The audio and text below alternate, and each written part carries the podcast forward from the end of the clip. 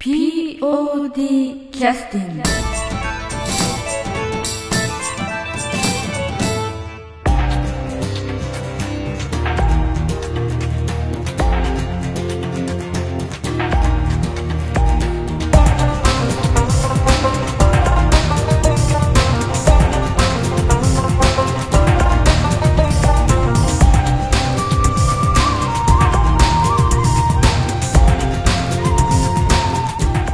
えーそれでは劇団 POD のポッドキャスティングを始めさせていただきます、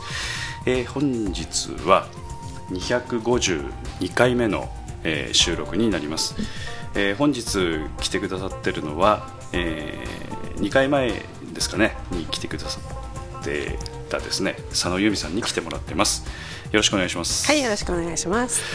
えー、と佐野由美さんは、まあ、前回出ていただいて、まあ、あの調子に調子こいてまた来てくださったという感じですかね。そうですねまあ調子こきましたはい、はい今日はよろしくお願いします。あのえー、と前回あのから、えー、と今数えて2週間ぐらい経って、まあ、本番まであと2週間ぐらいの今、えー日程的に、えーそんな感じですよね。で今音響の方は、えー先日、えー、とキーボードを持ってってもらったりしてたんですけど、はい。実際は今キーボードとか使っ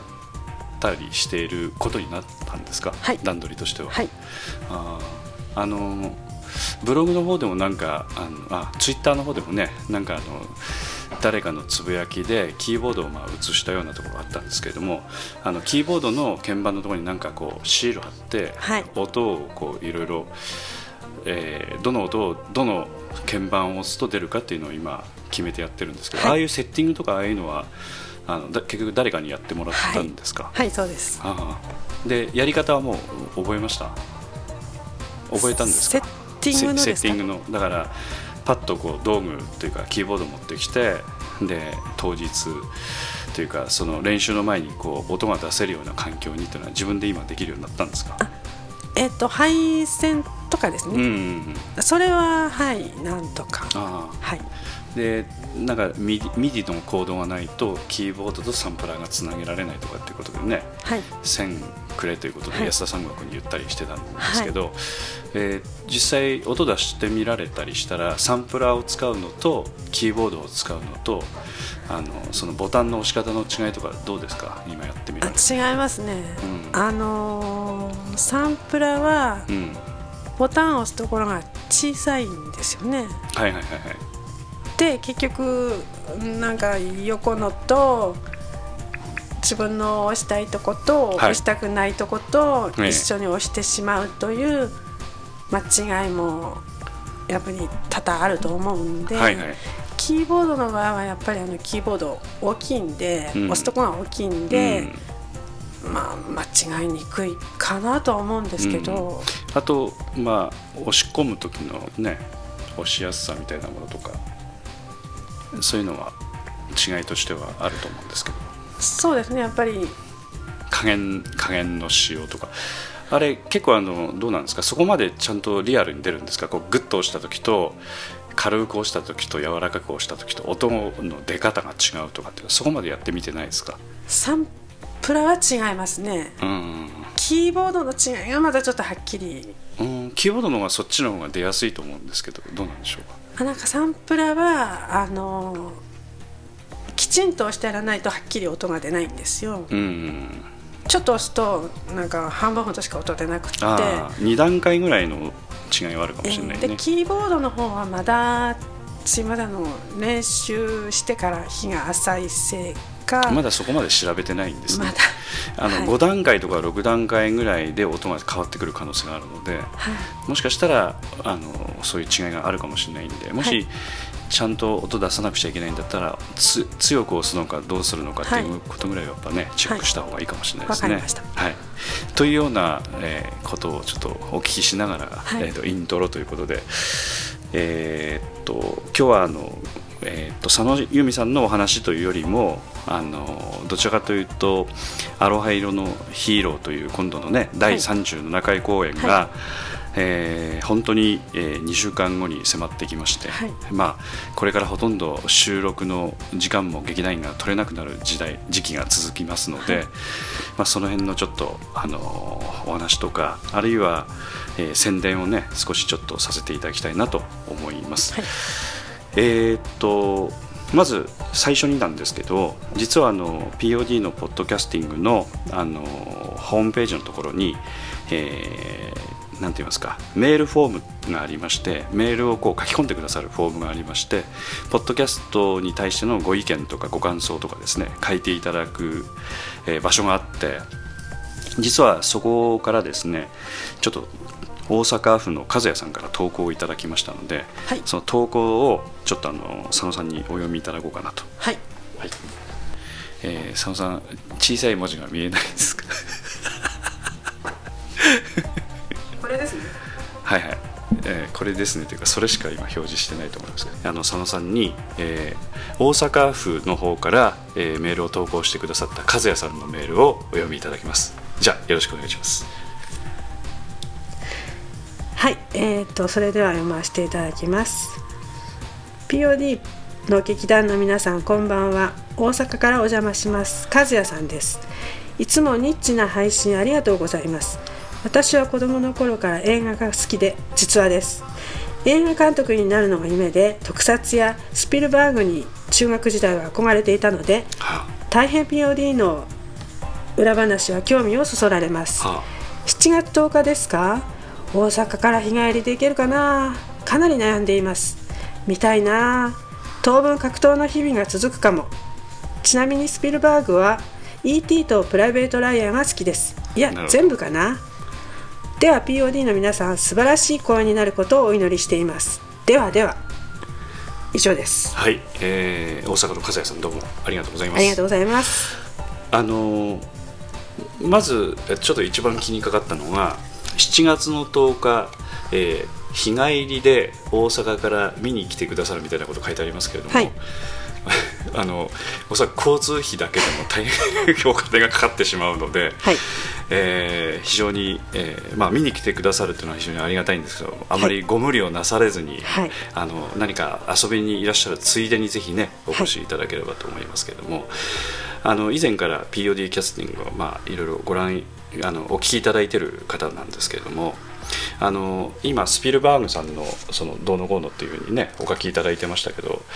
あの裏話ということでおそらく前回の安田三郷君と私との会話をあのピックアップしておそらくそういうふうにおっしゃってたんじゃないかと思いますけど佐野さんは前回のポッドキャストはお気になりましたですか、はい。ああ。安田三郷君と私が話してた内容で、えー、とご記憶あるかどうか分かりませんけれども、はい。何を指しておっしゃってるのかこう分かりました？ちょっと分かりませんか？はい。あのおそらくね映画音楽との話をちょっとえ実際にねあどうぞどうぞマイク合わせてください。映画音楽と、えーの話をちょっとさせていただく中で、えーおそらくそこの裏話みたいな話でおそらく、えー引っかかってこられたんじゃないかなと思いますけどあのこのスティーブン・スピルバーグさんについての映画っていうのは結構ご覧になってらっしゃるんですか？佐野さんは。前はあのジョン・ウェインのお話もねされてましたけど。ね E.T. は見ましたね。それ以外はなんか意識的にはご覧になったものってありますか？あまり監督関係ないか。あ私あんまり監督関係ないんですよね。確かに。あのスピルバーグさんの映画というのは結構ありましてあのまあいろいろありすぎてちょっと今 あ上げてもちょっとあれかなとは思うんですけど E.T. だけは覚えてらっしゃるかな？E.T. はあうーんなかなか、うん。プライベート・ライアンっていうのもね結構面白いあの映画だったですけどね、はい。あのスピルバーグさんがあの今あの映画音楽でその撮られた映画が全て音楽作曲家が全部同じ人なんですね。決まってるんですね。スピルバーグ。どんな映画でも、はい。SF の映画でも「未知との遭遇」というね宇宙人をこう出した映画でもそうですし「フック」って言ってピーター・パンの映画はい。をお撮りになったりとか、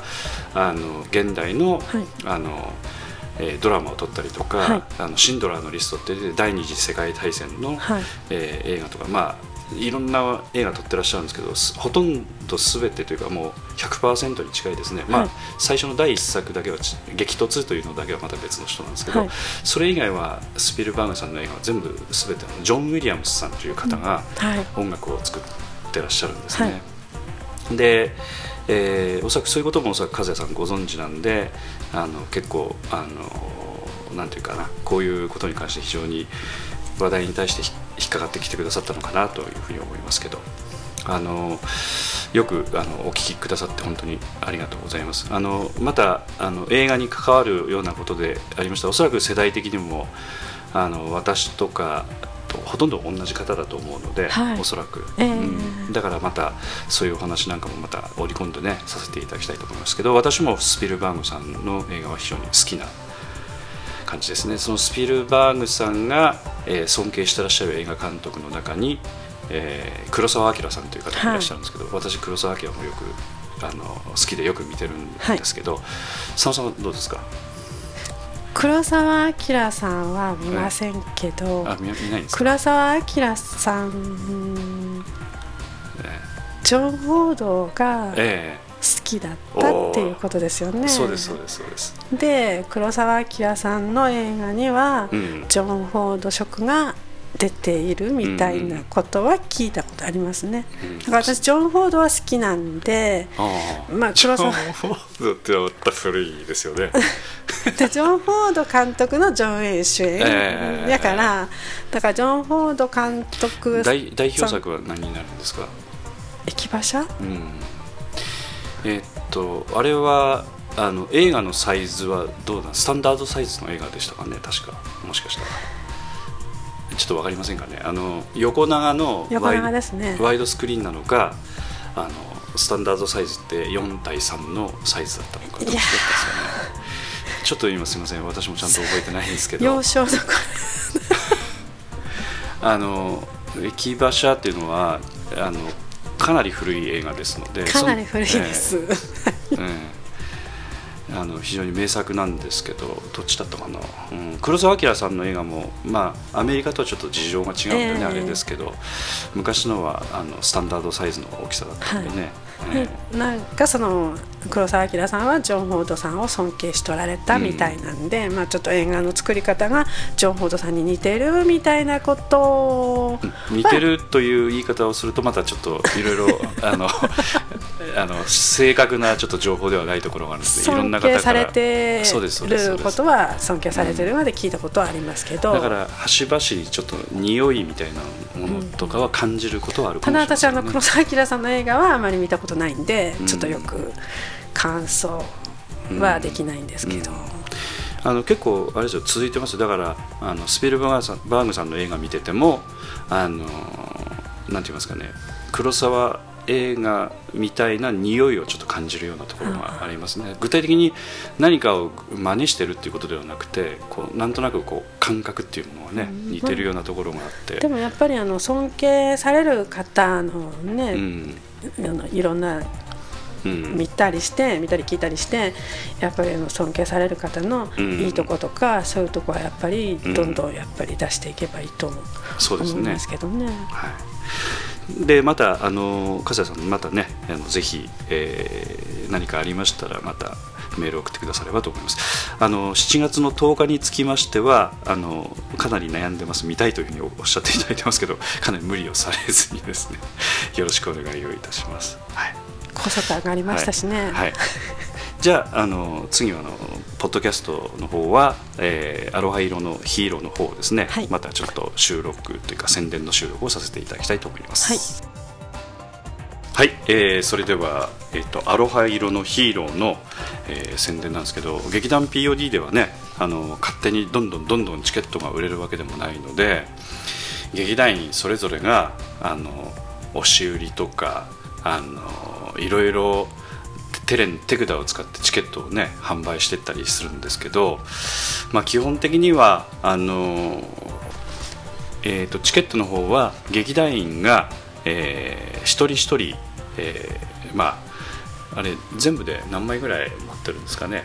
一応あの劇団 POD の場合は目標というのをあの一応持ってますけどノルマというのは基本的にはない形なので、まあ、頑張って売れる人は頑張って売ってくださいっていう形でやってるので友達少ない人なんかはね非常に大変な目に遭ってるんですけれどもあの売れなかったからといってあのなんかその分まあどのこうのみたいなことっていうのはあの基本的にはないようにしていきたいと思ってるんですがやはりあの全体の予算もありますので、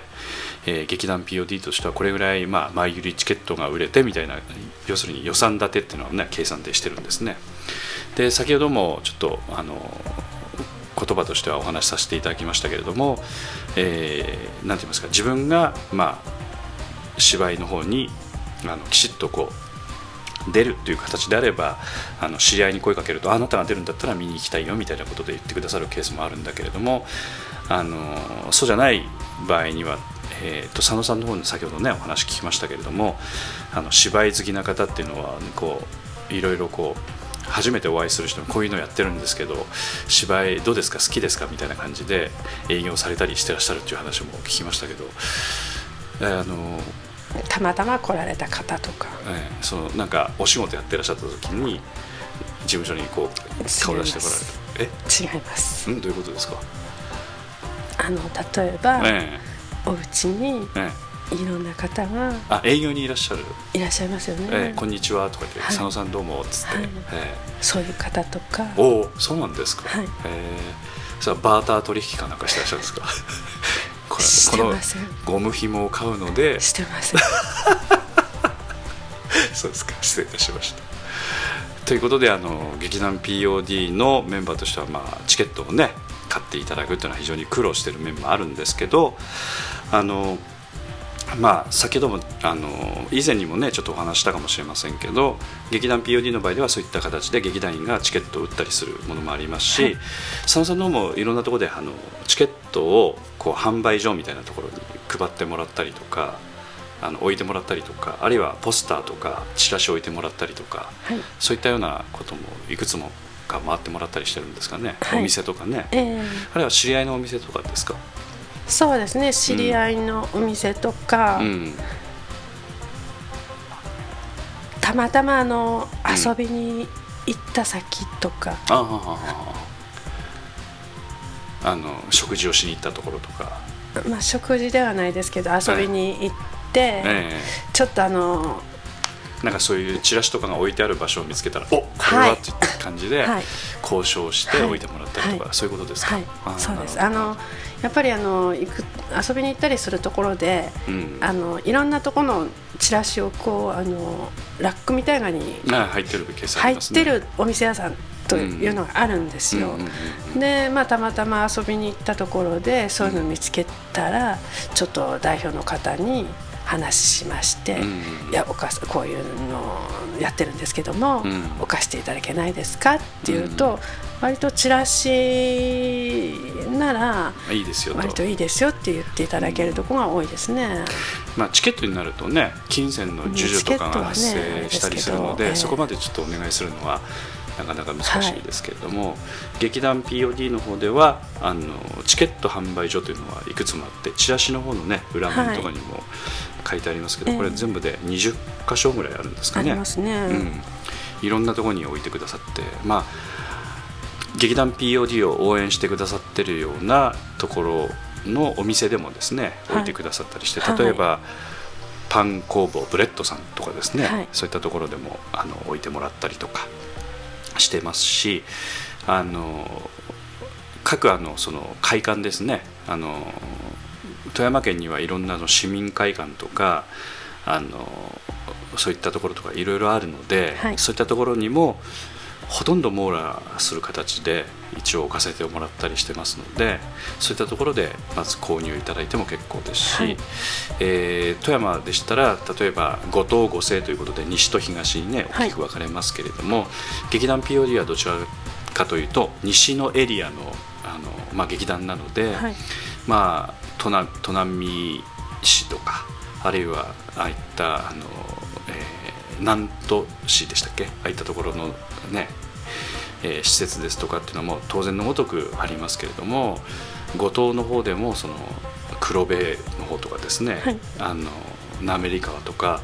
こちらから、まあ、1時間以上あのかかるような地域から来てくださるお客様もいらっしゃるので、はい、あのチケットとかねもうきちっと置いてもらったりして販売しておりますのでぜひそういったところをね、はい、ぜひご覧いただいて確認いただければと思います。しホームページの方にもねちゃんとそういうものが入っておりますので、はい、でちょっと前半少しあの今ちょっと録音の確認をしましたら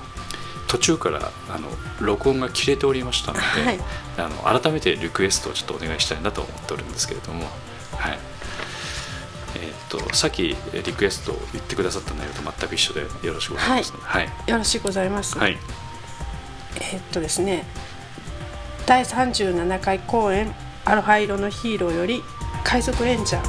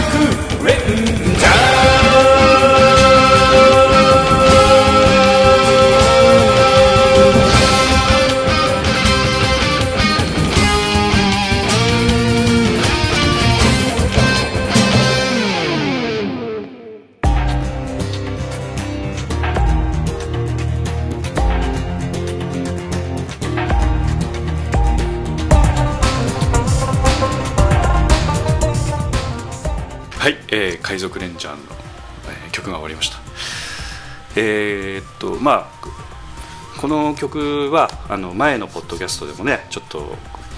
流させていただいた曲なのでもうすでに1回お聴きになった方も多いと思いますけれども「あのアロハ色のヒーロー」というこの芝居の中であの、えー、演じられるあのいわゆるそのぬいぐるみショーという言い方が妥当なのか分かりませんけれどもそういった戦隊もののあのステージが劇中劇でありましてその劇中劇に流れる音楽なんですね。だからあの実際、まあ、芝居見てらっしゃる方はそのアトラクションとしてあのそういった戦隊ものをやってるものを劇中劇という形でご覧になっていただくということでねちょっと複雑に聞こえるかもしれませんけれどもその時の音楽とか音響とかっていうのは結構佐野さんの方で大変な目にあってあってらっしゃるんですかね。最近やっと輪郭が分かってきたというか2週間前になったらかなりもう詰めていかなくちゃいけないんですよね。もうねそろそろ。そうですね、うん。そろそろ詰まって来ておりますと。2週間前ですからね。あの他過去のあのポッドキャストでもあのそうなんですけどもキャストの方とかスタッフの方とか、まあ、ポッドキャストにあの、まあ、なんとかあの時間作って来ていただいてるんですけどものすごい口が重くなるんですね。皆さんそうなんですね。なぜかというとあの気になってらっしゃる方はちょっとわからないと思いますんであえて説明しますけども本番に向けてもう頭の中に課題がしっちゃかめくっちゃかになってるので 軽々しくこう発言してしまうと後であのこうなんていうか軽くやっぱり言えないっていうかねそれぐらいにかなりその今の練習でかなり緊張感を持ってやってるので軽く言えないという非常になんというかね難しい段階なんですね。だからあの過去の皆さんもそうですけれども過去の芝居ずっとこれでポッドキャストねもう何年もやってますけど公演前になるとみんな貝のように 口が閉じてしまう。もう全ての人がそうなんですね。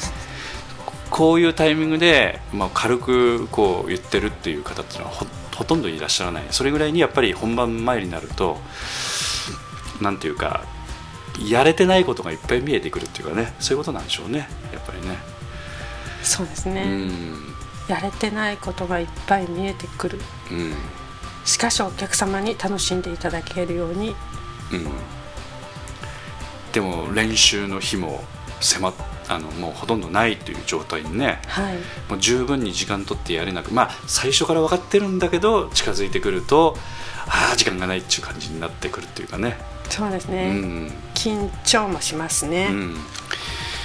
あのーまあ劇団 POD の場合はスタッフ業務というかいろんなそのいわゆるそのまあ芝居用語でいうと裏方的な仕事とはい。かというような言い方しますけど、裏方っていうのはあんまり言い方としてはね使いたくないところがあってスタッフもやっぱり表舞台の仕事だという意識を持っていろんな人にあのやったことのないようなスタッフ業務なんかもできるだけやってもらうようにあのローテーション組んだりとかねあのちゃんとできるようになるまで何回もやってもらったりとかあのある程度そのなんて言いますかフォローしながらできるようなことにできないかとかいろんな工夫してやってもらったりしてるんですけれどもやっぱりあの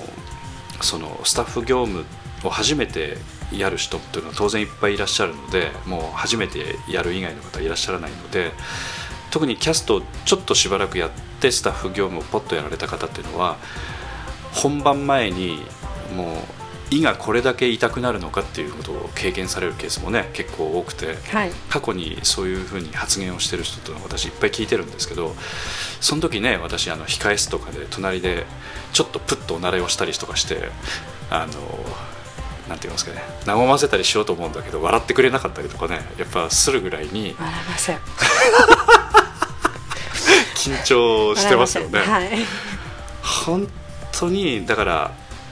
あのまあ音響で言うと前もね佐野さんおっしゃってましたけど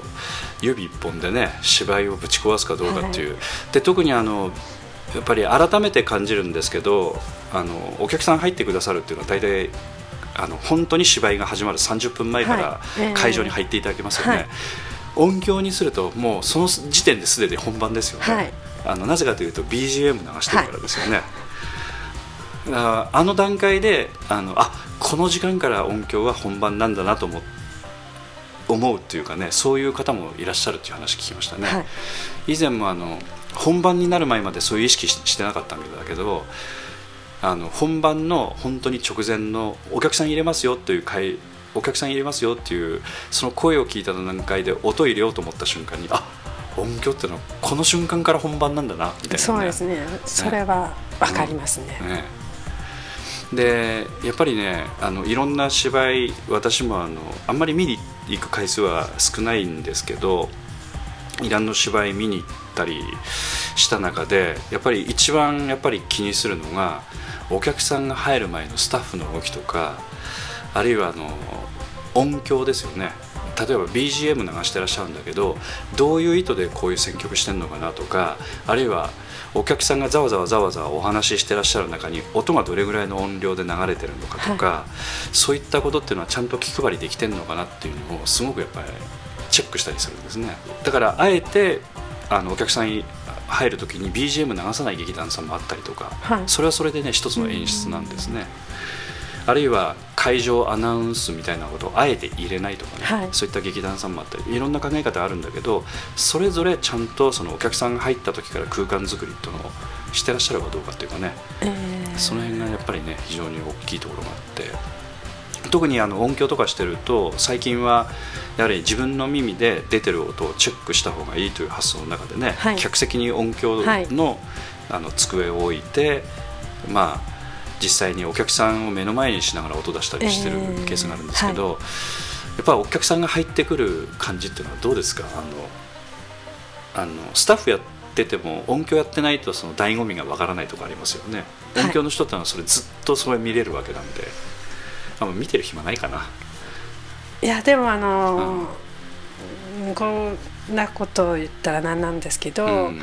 音響の席は特等席だと思いますね、うん、あのお芝居も全体的に見れますし、うん、まあはっきり言ってちょっと見てる余裕ないですけど、うん、あとお客さんが入ってこられる様子もやっぱ見られるんで、あの例えばお客さんがどのような方がいらっしゃるかなとか。どんな顔して入ってこられるかとかね、やっぱ気になります、ね、例えば冬場だったらこんなに雪いっぱい降っとるのに来ていただいてとか。降っとるがに来ていただいて。富山県富山弁でございましたい。やいいですよ別に。はいはいはい。でも夏ならこんな夏の暑いさなかに。暑いさなかに。はい。こんなムシムシして雨降っとるさなかにとか、やっぱりあのー、なんか音響の席っていうのは特にほら舞台も見れるし、客席も見れるし先ほど言われたようにあの BGM 流した途端にお客さんが入ってき、ま、来られるので、その本番だなっていうのをやっぱ意識しますよね。そうですよね。お客さんにしてみるとまだ本番というかね芝居始まってないのでかなりリラックスは、お客さんはしてらっしゃるんだけど。そうですね。あの、うん、お客様の様子を見てるとやっぱりたまたま知り合いの方に会われたり、あらってみたいな2人でお話にしとられたりする様子とかが見られるんで、まあ、お客さんはそれなりにまだ和んどられる、でまだあのちょっとパンフレット見たりとかねそういう感じでまだまだかなっていうような、でもまあ私らにしたらもうそこからあの、まあ、本番始まってますよね。ですね。でキャストの方と一緒に、うん、まあ、こちらも一つの演技を、うん、やっぱり音響というお仕事をしなくちゃいけないんで、うん、緊張ドキドキです。ですよね。はい、あのやっぱりそれだけの人がこう集中するっていうねやっぱその空気っていうのはやっぱ本当緊張しない方がおかしいっていう感じですよね。ね。なかなかあの数年前に、うん、あのある方が、うん、キャストで出た時に、うん、あの幕が開くんですけど、うん、その幕が開く前にちょうどあの幕前で待ってる役だったんですよね。要するにいわゆる芝居芝居用語で言うと板付きっていうやつですかね。はい、であの幕が開くとそこに立ってて喋るっていう役だったんですけど、うん、その時にあのキャストの方がこの幕が開くまでの緊張感が大好きだあ大好き？はい。この緊張感がたまらないと。あやっぱちょっとおっしゃいました、ね、M, M 系の方ですかね。もう何年も前の話なんですけど、うん、まあその時はえそんな緊張いらんとかってやっぱり思ったんですけど、うん、まあ、そこからやっぱりマックが開く前からもう本番が始まってるっていうことですかね。うん、ですね。あのその何て言いますかねそのおそらく本人からするとその充実感もあるんだけどこの場に立てたっていうなんかこう一生懸命やってきた成果がここに出るっていうかそういったいろんななんか感情が入り乱れるところもあるのかなっていう気がしますね。あの一生懸命この数か月間の練習の成果がその日に出るわけなんで、うん、そうまあ一生懸命やってきたことを一生懸命やろうねっていう、うん、そういう気持ちだけだと思うんですけど、そ、ね,、の瞬間幕開く瞬間っていうのはなんか感極まるというかねそういう感じになる。うん、まあ、そうですね。ね。まあおそらく冷静にやらないとちゃんと芝居できなくなるので非常に複雑な心理状態がその時あるんでしょうね。そうですね、うん、本当にあのドキドキはなかなか、うん、まあ変な話聞い取られる方はそんなにドキドキするならやらなくちゃいいんじゃないって思われるかもしれない、ね、かもしれないんですけどでもそれがまたいいんですよね。いいんですよね、うん、これが。非日常なんですよね。そうなんですよね、あの前前回あのこれに出させてもらった時も言ったと思うんですけど、うん、まあ、いろんな日常生活の中で、まあ、非日常的なことがあってもいいじゃないかと。うん、まあいいろいろと人生悩むこととかそういうこともあるけども、うん、このお芝居をやってる時だけは、まあ、お芝居に熱中したいと、うん、でまた見ていただく方も何らかの感動とか、まあ、涙でもいいし感動でもいいしそれからあのなんていうのかなこういう人生もいいなとかこういうのなんだ。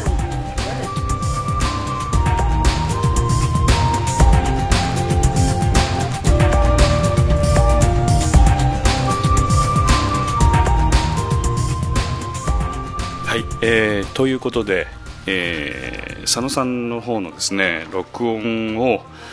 えー、させていただいた途中だったんですけれどもあの Mac の調子が悪くてですね、えー、録音せっかく録音した内容がちょっと消えちゃったりしてあの非常に失礼いたしました。あのまあ、ちょっと最近ね Mac も少し今私使ってるのも古くなってきましたんで、えー、目の前であの次のものに買い替えようかみたいな今日ちょっと話をしてましたら一気に機嫌が悪くなっちゃったのが、えー、本当にそういうことがあるんですけれども、えー、ちょっと調子が悪くなりましたんであのせっかく佐野さんに熱く語っていただいたところがですね、えまあ、録音が消えてしまったということで大変申し訳なく思います。まあめったに佐野さんね熱く語られないので、まあ、これはこれでまたあの神秘の世界の、まあ、宝物ということで えー、ご理解いただきまして、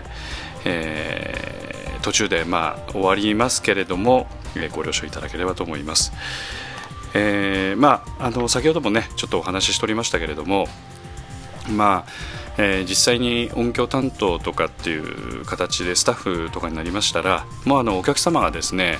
えー、入り口の方にお並びいただいたりしてあのチケットの販売をさせていただいたりとかあるいはあのもうすでにあの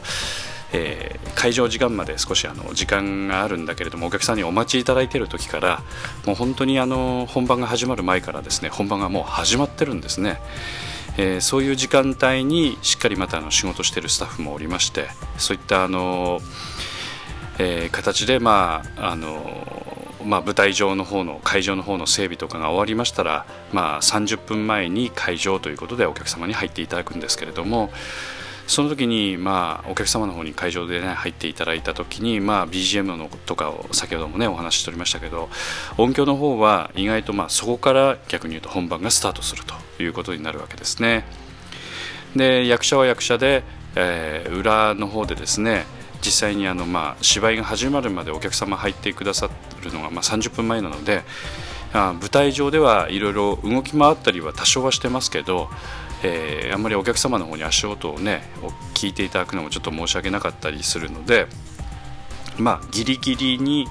なったら、まあ、会場、まあ、板付きといって、まあ、舞台上にセッティングする場合は幕が開いたら、まあ、その場所にいるような役者についてはある程度のタイミングになったら、まあ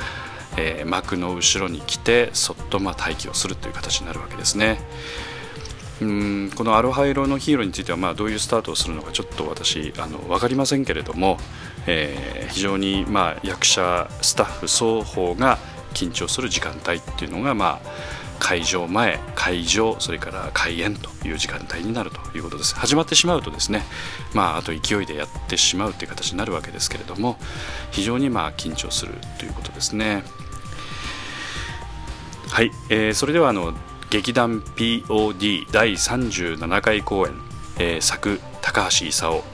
えー、小田玲奈さんのこの、えー、高橋勲さんと小田玲奈さんの、えー、芝居、えー、劇団昌磨さんの芝居ですけども「えー、アロハ色のヒーロー」という芝居です、えー、7月の9日土曜日の19時からそれから10日の日曜日の14時から高岡市の障害学習センターホールウィングウィング高岡の4階のホールですね、えー、こあの会場へのまあアクセスはまあ、JR の高岡駅からすぐでございますので JR 乗ってきてくださる。あるいはあの、えー、市電の方ですね。あのそちらの方も高岡駅まで、えー、来ておりますので、えー、万葉線の方乗ってきていただいてそちらの方で、えー、参加あのご覧いただいても結構ですしあとあの車でお越しになる方も多いかと思いますけれども、えーまあ、市営駐車場が、まあ、併併設されておりますのでそちらの方で、まあ、駐車をいただくということになります、まあ、会場の方でまたご案内させていただきますけれども一応まあ駐車料金が少しだけですけどもね多少ですけど割引になりますのでそういった手続きをしてくださると、え、割引になりますのでその辺またあのご確認いただければと思います。あとあのチケットの方は前売り券が一般800円中高生が400円ということで、えー、当日券は、えー、それぞれですね。一般が1000円それから中高生が500円ということでちょっと割高になります、えー、前売りチケットの方できるだけねご購入いただくかあるいはあのホームページの方もですね、えー、ウェブウェブ割ということで、えー、っとまあ携帯電話の方でえー、こうチェックしていただくとあの、まあ、その携帯電話の画面を、え受付の方で提示いただきましたら、えー、前売り料金で入れますしあとあのパソコン等でねご覧いただいている方についてはウェブ割の画面をそのままプリントしてきてくだされば、えーえー、前売りチケットで入れたりしますので、まあ、そういったものをご利用いただいたり、まあ、こちらの方から案内はがきをお送りさせていただいている方につきましてはそのはがきをお持ちくだされば、えーまあ、前売り料金で入場ができとできるということになりますのでぜひともね、えー、そういったものもご利用いただいてぜひお越しいただければと思います。えーと、あとは、まあ、お伝えすることにつきましては、まあ、ツイッターとかもねやっておりますので、アットマーク POD アンダーバーワールドという、えー、アットマーク POD アンダーバーワールドという、えーえーとまあ、ツイッターアカウントがありますので、そちらの方にああのフォローいただいたら、まあ、最新情報とかですねいろいろお気になることができるということになります。でこれからウェブ割の方の画面も、えー、北優子さんがですね北ちゃんの方がえー、まあちょっとあのいろいろねお忙しい中大変恐縮ですが1週間前には、えー、画面を作ってくださると思いますので、えー、1週間前にまたあのアクセスいただいてまたご覧いただければと思います。あとあのえー、先ほどもねちょっとご紹介させていただきましたけれどもあの和也さんという大阪の方がね、えー、お便りをいただきましたけれども劇団 POD のホームページの方にですね、